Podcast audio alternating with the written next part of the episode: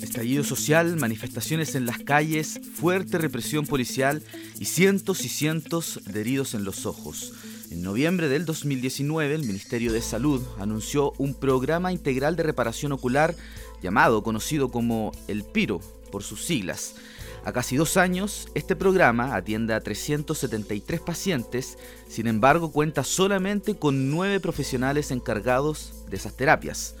Esto sumado a las denuncias de abandono, a las exigencias de descentralizar el programa, pero por sobre todo a las garantías para la no repetición, mantiene al Piro como la gran deuda con las víctimas de trauma ocular. Revisamos los testimonios en este podcast de En Punto Prensa.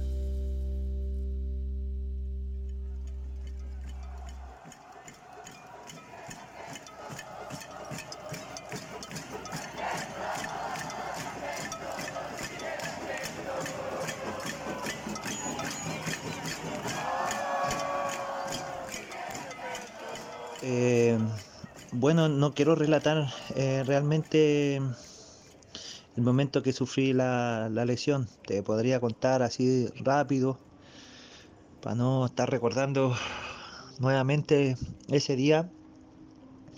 Fue 23 de octubre, un cuarto para las 6 de la tarde, en el puente Pío Nono, mientras me encontraba haciendo música con otros músicos más, con otros artistas. Eh, me llegó un perdigón por parte de carabineros eh, y sufrí un, trauma ocular severo que hasta el día de hoy eh, mantengo en tratamiento. Eh, eso. Claro que no es fácil volver a ese momento. César Galloso tiene 36 años, es constructor civil de profesión, vive en la comuna de Huechuraba y trabaja de manera independiente. Su pasión desde muy chico, desde pequeño, ha sido la música, labor que ha podido cumplir bajo el nombre de Cactus Andino, un proyecto de hip hop que ha impulsado con otros músicos esos mismos compañeros que lo auxiliaron esa tarde de miércoles 23 de octubre. Yo creo que esto lo vamos a llevar por el resto de la vida, algo que no vamos a olvidar nunca jamás, la agresión que sufrimos por parte del Estado en una manifestación pacífica, haciendo música. Creo que no, lo voy a poder olvidar nunca. En términos emocionales, eh, el periodo de rehabilitación ha sido bastante difícil, eh, ya que no he tenido una atención constante psicológica, eh, tampoco psiquiátrica. Eh, me he encontrado igual súper angustiado, súper triste. Eh, he estado muy sensible, he estado llorando por nada a veces. me emociono muy, muy fácilmente. y antes no me pasaba en esas cosas. Bueno, ha sido un proceso súper largo, súper difícil en realidad porque también lo que le afecta a mis compañeros me afecta a mí. Dentro de la coordinadora también hay varias, varias problemáticas que realmente se hacen difícil sobrellevar, ya que hay un abandono por parte del Estado en cuanto a lo que es la recuperación, la rehabilitación. Eh, y, bueno, eso ha costado mucho, mucho, mucho, ya que se supone que un trauma para que tengan eh, eh, mayor efectividad la recuperación debe ser tomado en el mismo momento cuando fue el trauma o a los días después.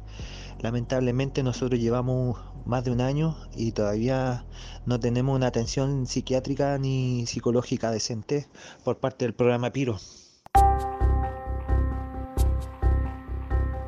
El programa Piro presta atención médica, estética y funcional junto con apoyos psicológicos.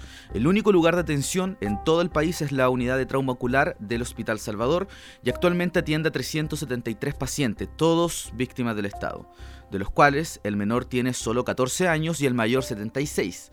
Cuenta con un equipo de 9 profesionales que lo conforma, una enfermera, dos psicólogas, un terapeuta ocupacional, una tecnóloga médica, una trabajadora social, un protecista, un médico y un administrativo. Según datos obtenidos por Transparencia, 200 pacientes fueron lesionados por el uso de perdigones, 52 por el gas lacrimógeno, 28 por un chorro de agua y 27 por golpes con lagrimógenas u otros objetos desconocidos.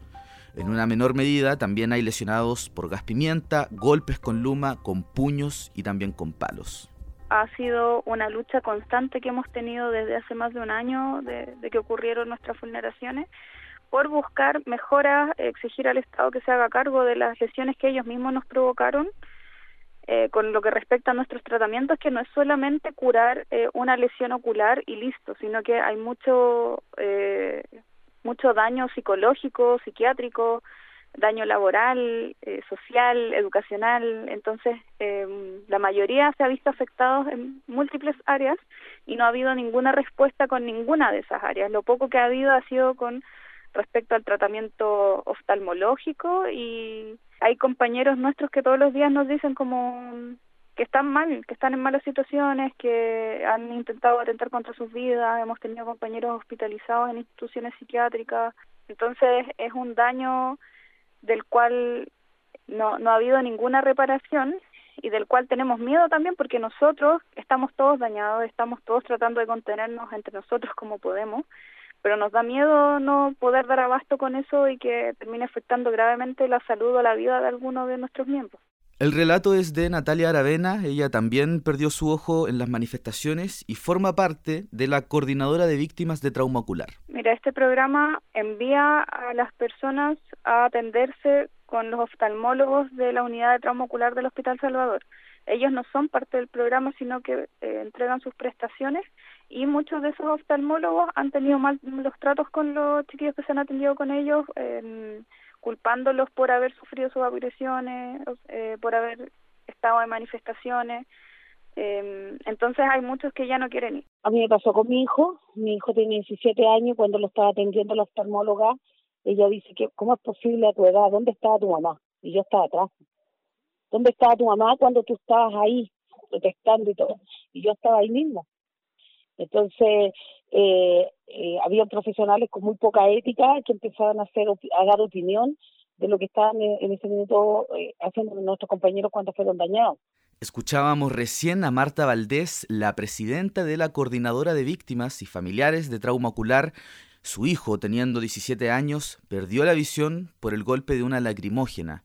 Ella, como muchos otros, han denunciado negligencias por parte de los profesionales de este programa el programa no tiene psiquiatra y derivaron algunos compañeros al psiquiatra de la, del Hospital de Salvador, donde el psiquiatra le decía a nuestros compañeros, yo no tendría por qué atenderte, porque yo no tengo por qué atenderla a ustedes, yo estoy aquí para atenderlos en el hospital, y hubieron maltratos del psiquiatra a nuestros compañeros, a mi hijo le cambiaron el diagnóstico, le habían puesto, la oftalmóloga la primera que lo atendió, le había puesto que había sido una quemadura de aceite en la casa, como, como un accidente doméstico. Entonces, de verdad se dieron muchas irregularidades, muchas cosas que nosotros denunciamos y dijimos que esto tenía que cambiar y tenía que ser distinto.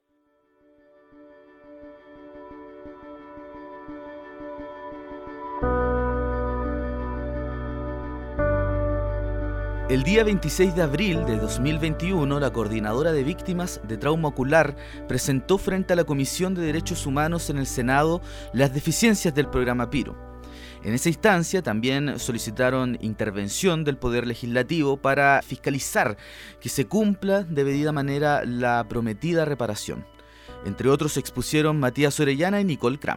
Mencionar que no olvidamos que ustedes son parte del problema, parte fundamental de lo que nos pasó y que hoy en día es una contradicción tremenda también para nosotros reunirnos con ustedes para buscar soluciones, porque si estamos acá mm, eh, esperamos no sea solamente para poder exponer una vez más y revictimizarnos ante ustedes, si no sea por fin para encontrar algún tipo de solución viable a corto, a mediano y por supuesto a largo plazo. Por favor, buscar los responsables políticos de nuestras agresiones, ya sea el presidente Sebastián Piñera, el general de director de Carabineros, el Ministerio del Interior y a todos y a todas quienes han resguardado a nuestros agresores, porque eso es los, que hoy en día sostiene la impunidad que vivimos. Y para concluir eh, la presentación, también queríamos solicitar la intervención urgente del programa PIRO y emplazamos a esta comisión a que fiscalicen como corresponde la ejecución de este programa que ha sido demasiado nefasto y deficiente.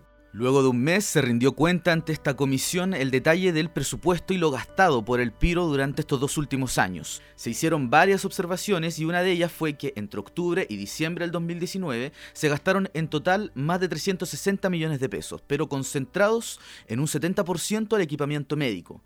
Sin embargo, no hay detalle alguno de los artículos adquiridos en aquella ocasión. Además del presupuesto aprobado para el Piro el 2020, se gastó solo el 10,5% de ese monto. De los 2.253 millones, se gastaron 237 millones de pesos. Lo que se radicó principalmente en 155 millones que se gastaron en personal y 82 millones que se gastaron en bienes y servicios de consumo. Ahora, seguramente la pregunta que muchos se hacen es que si hay recursos destinados para un cierto programa, ¿por qué no se aprovechan en solucionar lo que justamente están demandando las víctimas? Intervino en esta comisión Adriana Muñoz, senadora por el PPD.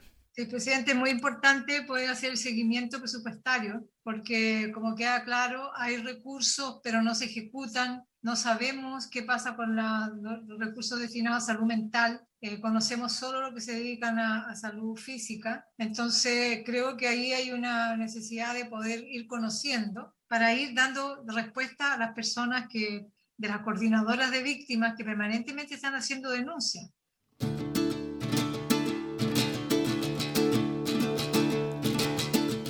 un viaje aproximadamente de 6 horas cada vez que tiene control médico, Gloria Moraga se traslada de Chillán a Santiago para atenderse en el programa Piro.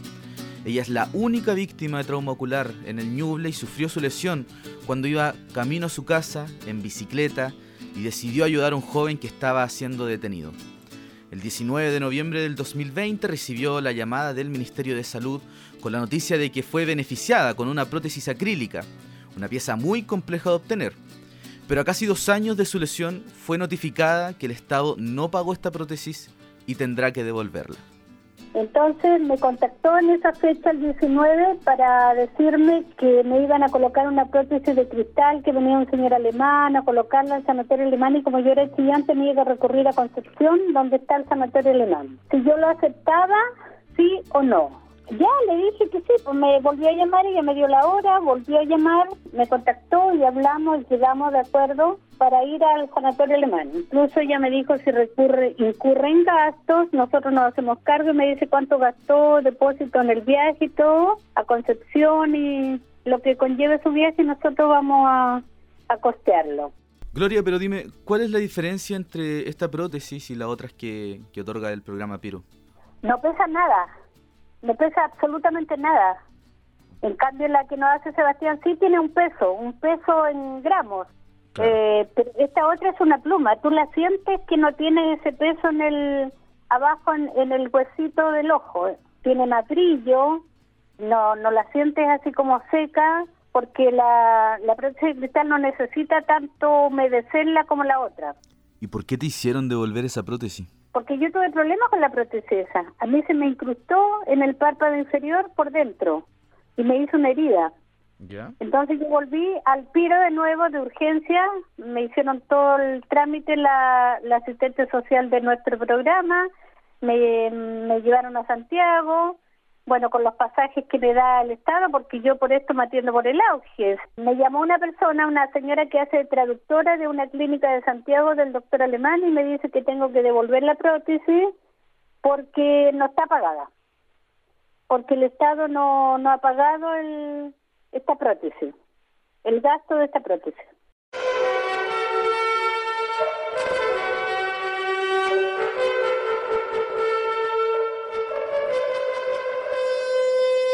La historia de la última víctima de trauma ocular a manos de funcionarios del Estado nos hace viajar hasta el Gualmapu, la comunidad por recuperación territorial Los Caucauche, comuna de Nueva Imperial. Bueno, como comentaba la Lamien cualquiera, estuvimos en un espacio ceremonial nosotros ayer, precisamente hablando del tema de la militarización, cuando eh, bueno, la policía militar y eh, eh, carabineros se acercan con tanquetas, con una fuerte represión, eh, tanto en tierra y, aire, a disparar a nuestro a nuestro lamien que estaban precisamente, que, eran niños, ancianos, y bueno, estábamos en un, un que le llamamos nosotros. Hubo varios heridos ese día, entre ellos un joven de 18 años que terminó dañado con trauma ocular y trasladado al Hospital Regional de Temuco. De ahí en adelante, sus familiares vivieron más incertidumbres que certezas.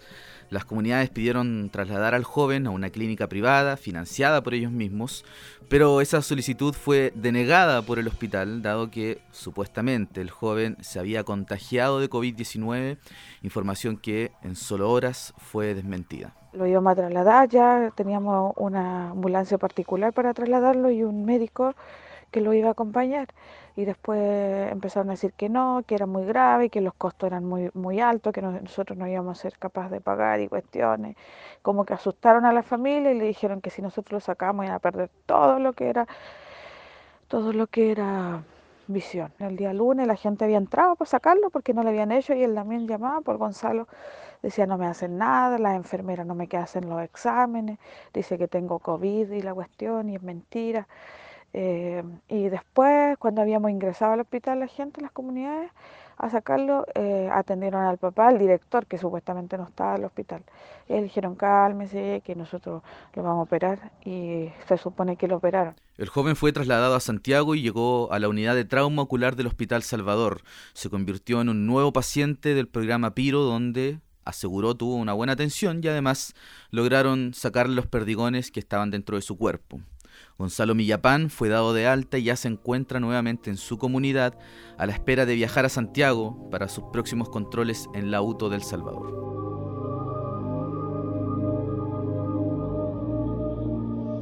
Ha sido un camino largo y, bastante empinado. Eh, imagínate que yo siento que estoy mucho mejor que otros compañeros y por eso creo que también nosotros damos la cara, estamos aquí luchando por mejorar el sistema, mejorar el programa Piro y, esclarecer que exista justicia, reparación y no repetición. El daño que sufren las víctimas de trauma ocular no es solo una cosa fisiológica, no se trata solamente de oftalmología, de prótesis, parches o cómo enfrentar el trabajo. Es algo mucho más profundo y va a depender del caso a caso. Una persona puede haber quedado ciega completamente o quizás simplemente con una mínima discapacidad visual, pero el menoscabo en desde el punto de vista psicológico puede ser completamente distinto. Entonces una persona a lo mejor quedó completamente ciega y desde el punto de vista emocional no quedó tan alterada y viceversa. Escuchábamos al doctor José Ignacio Méndez, director académico de la Sociedad Chilena de Medicina del Trabajo, y él considera que la terapia para estos pacientes va más allá de su ocupación, va más allá de cuánto puedan recuperar su visión, sino que hay términos psicológicos más complejos y que conlleva también un contexto político y social. En este tipo de casos hay que tener una empatía muy grande y, saber de alguna forma poder entender el gran sufrimiento que en este caso han vivido las personas en las cuales ustedes están haciendo el estudio, que es un sufrimiento que tiene un contexto que va, yo diría, mucho más allá de la mera lesión. O sea, no es solamente el hecho de haber tenido un trauma ocular, sino que es el contexto y, de dónde ese trauma o esa agresión proviene. Yo creo que hay un contexto también eh, social detrás que hace que probablemente el manejo de estos pacientes sea mucho más complejo. Como que nos culpan a nosotros de porque, que esas son las como las consecuencias de estar en una protesta eh, y creemos que no es así, no, no son las consecuencias, no tendríamos por qué pagar las consecuencias nosotros eh, de, de estas agresiones y de esta violación a los derechos humanos.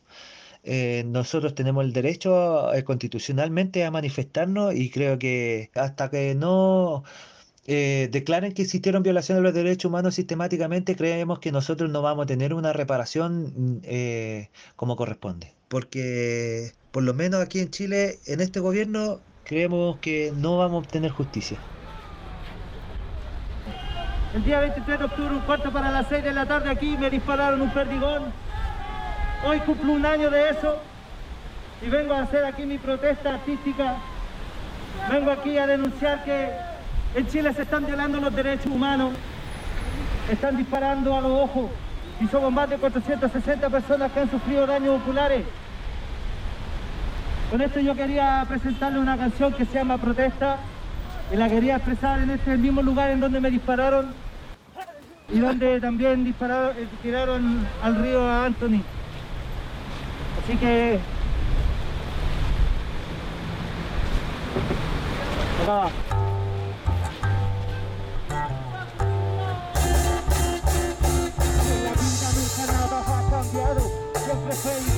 Desde los tiempos de antaño Sometidos a su poder imponiendo su violencia Manipulando sus mentes a su conveniencia. Con su poder fáctico de expresa la verdad. No mires la TV, no te dejes engañar. La verdad está allá afuera. Sal, levántate, conoce tu realidad. No es la única que esperas. Ahora es tiempo, ya no existen las excusas. Nos reconocemos el uno a otro en la lucha. Quisieron cegarnos, negarnos llenos de horror. Quisieron callarnos, matarnos, disparando plomo. Mi silueta se alumbra en la barricada. No hay miedo si nuestra dignidad está trancada. Esto es por mis abuelos, mi maima y mi taita. Esto es para un futuro, no tenga vida